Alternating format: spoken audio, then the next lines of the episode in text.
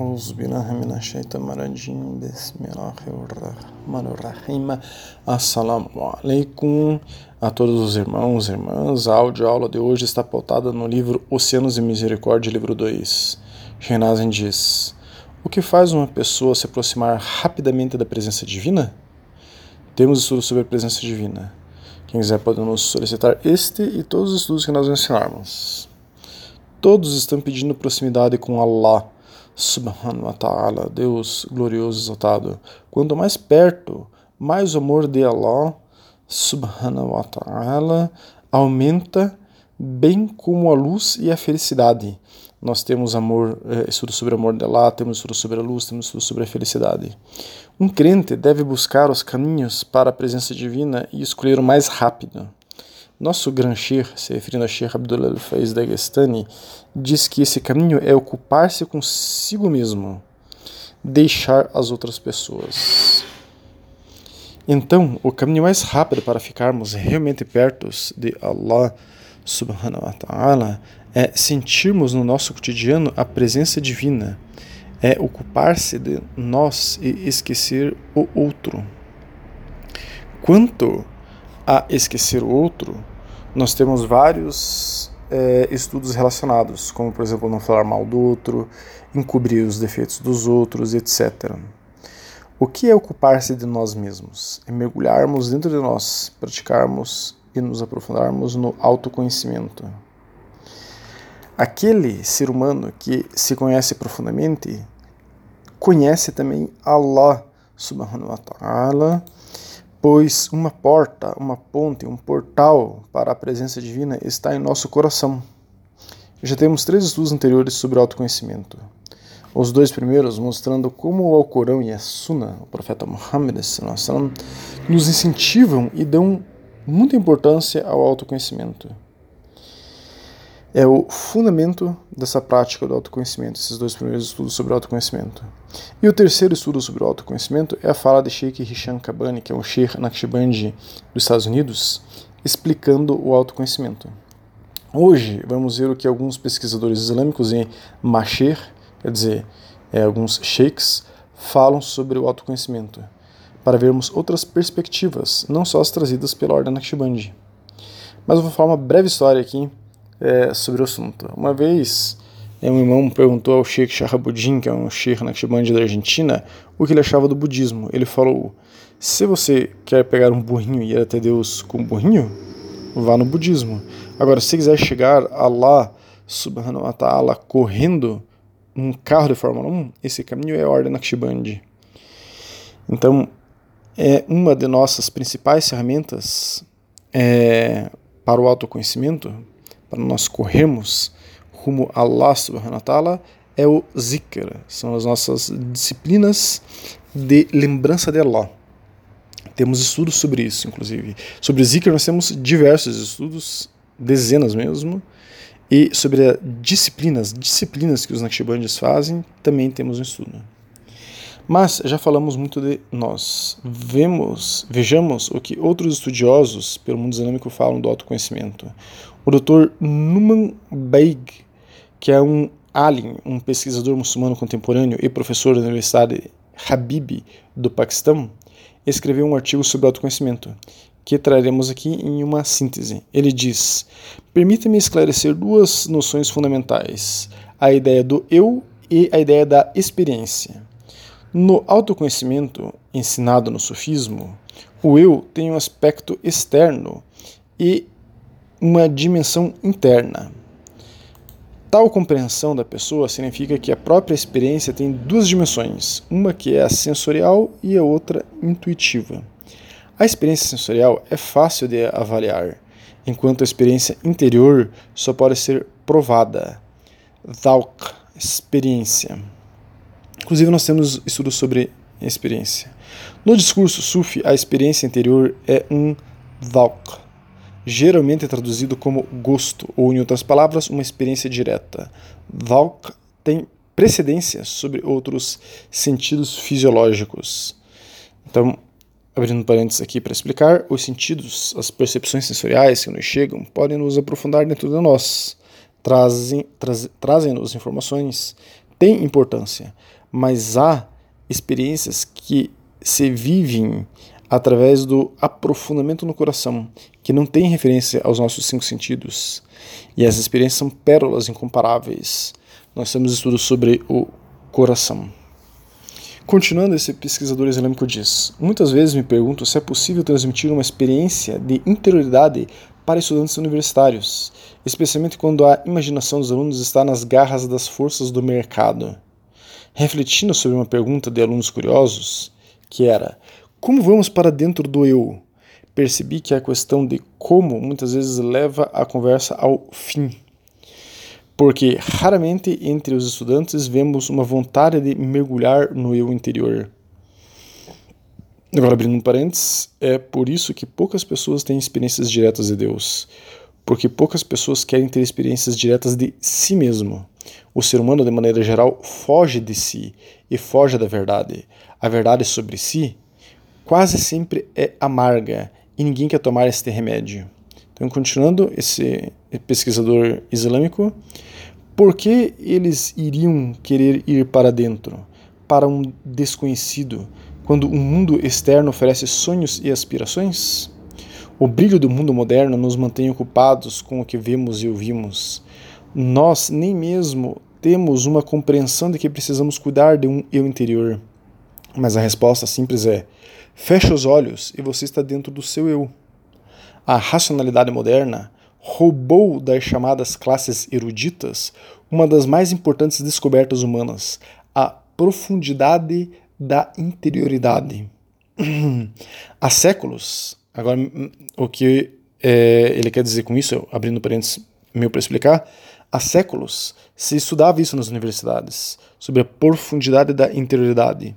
Hoje os acadêmicos negam essa linha de estudo, até porque a moda hoje na dita vanguarda acadêmica é o ateísmo.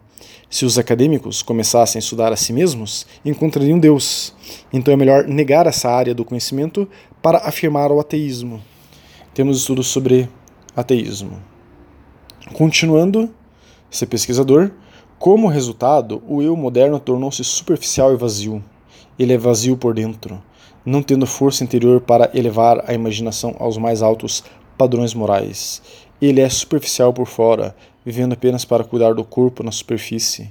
A relação de um eu moderno com seu eu interior é meramente superficial. Feche os olhos e você está dentro do seu eu é apenas um primeiro passo crucial na prática de uma pedagogia da interioridade. Então, fechar os olhos tem relação com meditação. Nós temos tudo sobre a meditação no Islã. A interioridade exige a suspensão da visão, suspender a nossa forma automática do conhecer. Ao longo dos séculos, os sufis dominaram as técnicas de ascensão dentro de um eu, ou do seu eu, né? ou do eu interior, enfim. Todos os textos sufis clássicos enfatizam os benefícios de explorar um recesso interior do ser através de um exercício contemplativo de dhikr, lembrança de Deus. Então, como nós mencionamos, temos vários estudos sobre zikr. A interioridade exige laboriosos exercícios espirituais, requer cultivo dessas práticas através do trabalho duro dentro de si mesmo. Abrindo parênteses para explicar, é isso que enfatizamos sempre aqui: o sufismo só pode ser sentido. Alguém só pode dizer que conhece o sufismo depois de fazer por longos períodos, pelo menos por alguns meses, zikra, o dia inteiro. Se você nunca fez isso, não conhece o que é sufismo e não conhece a si mesmo também. O zikr é a principal ferramenta de autoconhecimento que a humanidade tem à sua disposição. Continuando, esse pesquisador diz: Imagine-se como um escultor, com um martelo em uma mão e um cinzel é, na outra. Você se auto-esculpe por um cinzelamento repetitivo e contínuo das imagens mentais essas concepções mentais do eu, do outro, do mundo, socialmente construídas e internalizadas ao longo dos anos, endurecem como rochas na memória e, portanto, não podem ser quebradas facilmente. Mas uma pessoa apaixonada esculpe as rochas congeladas dentro de si, uma a uma, com convicção e paciência. Ela limpa uma superfície existencial para estabelecer uma base sobre a qual um coração se sinta seguro da verdade e da certeza. O processo de desconstrução, no entanto, é doloroso. Dói profundamente quando as pessoas apagam seus ideais, símbolos e sinais arraigados, arraigados com uma segunda natureza. Então, explicando aqui o que ele quer dizer com isso, aqui no autoconhecimento ensinado pelo sufismo, temos que nos livrar de tudo que não nos leve a Allah subhanahu wa ta'ala. Para eliminar alguns defeitos, temos que vê-los muito para depois sabermos como substituir por alguma virtude que nos aproxime de Allah subhanahu wa ta'ala. Trabalho semelhante fazemos nos grupos de contos sufis. É, nós temos uns, é, sete grupos de contos sufis pelo WhatsApp no Brasil e outros. Né? São cerca de 1.300 pessoas fazendo um trabalho dirigido por nós de autoconhecimento no Brasil e outros grupos no México e no Chile. Quem quiser entrar é só nos avisar. Continuando, esse pesquisador islâmico diz: Um verdadeiro mestre sufi que se aventurou em seu eu interior pode ajudar um discípulo a facilitar o processo de desconstrução. Encontrar o professor certo nesses tempos não é apenas difícil, mas quase impossível, dado o fato de que estamos vivendo em uma era da avareza, onde o dinheiro substitui uma genuína relação mestre-discípulo. Então, abrindo parênteses, por isso que a Ordem Naqshbandi, na Ordem Naqshbandi é proibido cobrar qualquer centavo de qualquer coisa. Tudo é sempre 100% gratuito, para não ter esse tipo de relação. Continuando, no entanto, a possibilidade de abrir uma interioridade dentro do seu eu sempre existe, apesar da natureza do tempo e do espaço. Mas até que ponto se perfura dentro de si mesmo antes de se experimentar um ser pré-reflexivo, não representativo? A resposta às perguntas não está tanto em uma medida científica representada em uma categoria estatística. Ela repousa em praticar genuinamente a arte da purificação interior. Taskia Nafs, ou limpeza interna, é uma luta espiritual que ocorre por si mesmo. Nós temos estudos sobre a purificação interior. Embora uma pessoa possa praticar o autoconhecimento qualquer hora, o melhor horário é no meio da noite, entre 2 e 4 da manhã ou antes do sol nascer. Os mestres sufis encorajam a meditação quando a escuridão da noite atinge o pico e o mundo ao redor adormece enquanto os ritmos da vida cotidiana param. No Alcorão também, no capítulo 73, Musamil, Deus instrui o profeta Muhammad a se levantar à noite, Qiyam ul Lail. A melhor hora para orar é o último terço da noite. Lembre-se do nome de teu Senhor e dedique-se a Ele de todo o coração considerado um dos primeiros capítulos que desceram ao coração do profeta Muhammad, instruindo o mensageiro a orar à noite, a Surata Musamil tornou-se um verso perfeito para os muçulmanos aprofundarem um relacionamento com o divino. Deus ordena que o profeta Muhammad, e por extensão os muçulmanos, que se acordem para orar à noite. Acordar à noite, especialmente nas últimas horas antes do amanhecer, torna-se o exercício mais penoso que se pode empreender em busca de encontrar o verdadeiro eu. Então, abrindo um parênteses sobre isso, a Ordem Naqshband tem o, o Azifa, a, uma rotina de recitação de zikr do Fajr, quer dizer, de, da alvorada, né? do primeiro raio de sol lá pelas quatro e pouco da manhã, cinco horas da manhã. São um conjunto de zikrs, de recitações mais poderosos e bonitos que fazemos em nossa rotina. Quem quiser pode nos perguntar sobre isso também. Um sufi percebe as primeiras horas da manhã quando Deus desce à terra e, portanto, se aproxima de, sua, de suas criaturas. Então, isso que ele está falando está no Alcorão. É, portanto, o melhor momento para estar mais perto de si mesmo e de Deus. Sacrificar o sono e as horas acalentados pelo bem-amado significa amor por Deus. A viagem metafísica ao a viagem metafísica ao desconhecido molda-se no mundo. Como se comporta e percebe depende de sua relação com a interioridade enterrada dentro do seu eu. Por isso, é imperativo lembrar-nos de quem somos por dentro e saber quem somos por fora. Se fora nos atribuímos a identidades específicas de etnia, gênero e religião, então no fundo da interioridade nos descobriremos como não identitários. Se o exterior é agonizante e atormentador, o interior oferece paz e bem-aventurança. E assim se encerra esse artigo desse pesquisador muçulmano do Paquistão, Muito simples, direto e bonito, seu artigo sobre autoconhecimento. Agora vamos ver algumas poucas palavras de alguns masheiks, alguns sheiks Ahlus wal Jamaa, quer dizer, muçulmanos sunitas tradicionais clássicos que seguem uma única escola de jurisprudência, pois se não seguissem, não seriam sunitas. Né? Então, o Sheikh Yahya Hudus, que começou seu estudo do Islã com o Sheikh eh, Hamza Yusuf, e visitando estudiosos na Mauritânia, em 1998 na Mauritânia ele aprendeu com alguns dos maiores estudiosos, incluindo o distinto Murabit el-Hajj. Em Damasco, na Síria, ele recebeu educação formal na língua árabe, gramática e recitação do Alcorão. Em 2000, Sheikh Yahya mudou para Tarim, no Iêmen, para continuar seus estudos no prestigioso Instituto de Ensino Dar al-Mustafa. Lá estudou as ciências islâmicas fundamentais. Em um artigo dele, que ele trata sobre alguns assuntos, ele aborda também sobre autoconhecimento. Trouxemos só essa parte aqui sobre o autoconhecimento desse artigo dele. Então, esse Sher fala sobre a imagem espelhada do nosso verdadeiro eu. Ele diz: Como disse um de nossos professores, a Suna é uma ótica, é uma forma de podermos então olhar o mundo se a implementarmos dentro de nós mesmos. Nós temos estudos sobre o que é Suna. Suna é a maneira como o profeta Salam vivia, falava, ensinava, enfim. Continuando. Da mesma forma, se quisermos aprofundar essa discussão, poderíamos falar da própria revelação como sendo como um espelho, um espelho pelo qual vemos nosso verdadeiro eu, como é o caso do espelho, é que ele mostra como realmente somos. Uma pessoa saudável olha para dentro do espelho para ver o que precisa ser melhorado, o que precisa ser limpo. Quer dizer, no coração, né? Ele está dizendo. Enquanto egoísta, olhará para dentro do espelho para admirar a si mesmo. Grande parte da, religi da religião, em última análise, está relacionada ao autoconhecimento. Quem se conhece a si mesmo conhece o seu Senhor. Somos ensinados a abordar o autoconhecimento, pois é isso que a revelação nos ajuda a fazer. É conhecer o verdadeiro estado do nosso eu, para que possamos melhorar, mas também funciona de ambas as maneiras. Há pessoas que têm sua verdadeira natureza da incredulidade quando se aproximam da revelação. Então, no decorrer do artigo dele, enfim, aqui acaba o que a gente trouxe desse Shir, no decorrer do artigo dele, ele começa a enumerar vários defeitos humanos que a pessoa vai encontrar quando começa a se autoconhecer. E é, a pessoa deveria então observar isso em si, como a mentira, a hipocrisia, não ser confiável muitas vezes para outras pessoas.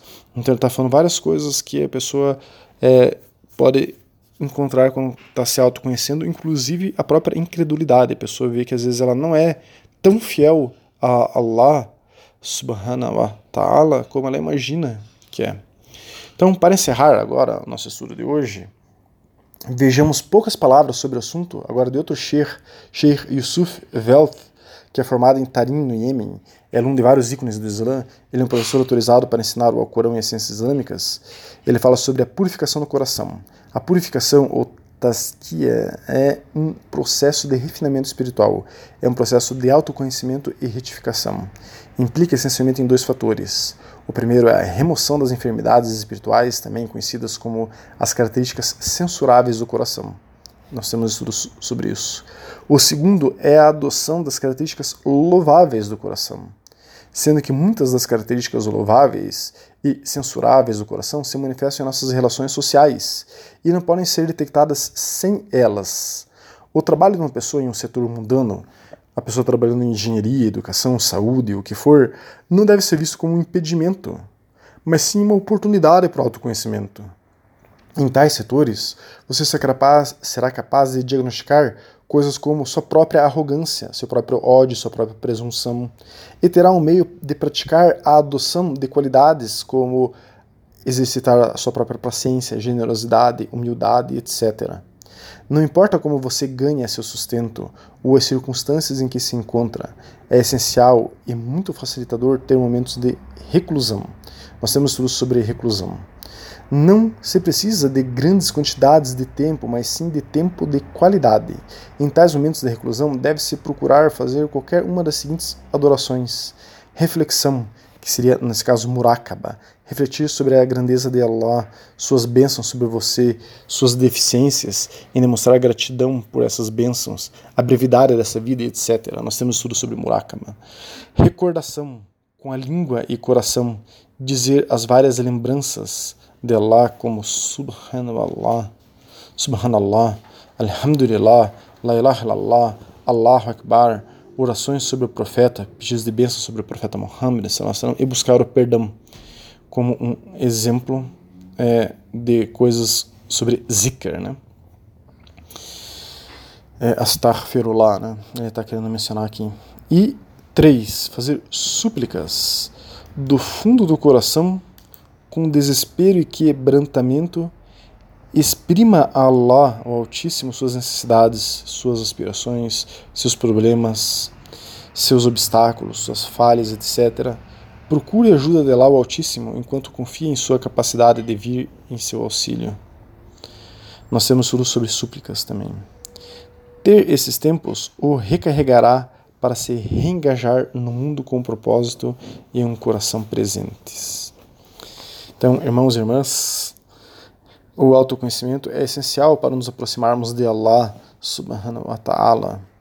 Como, como se autoconhecer? Peça-nos ajuda, que inshallah é, te ajudaremos nisso. Que Allah subhanahu wa ta'ala nos aproxime dele e nos permita nos conhecermos verdadeiramente. Assalamu alaikum wa rahmatullahi wa barakatuh.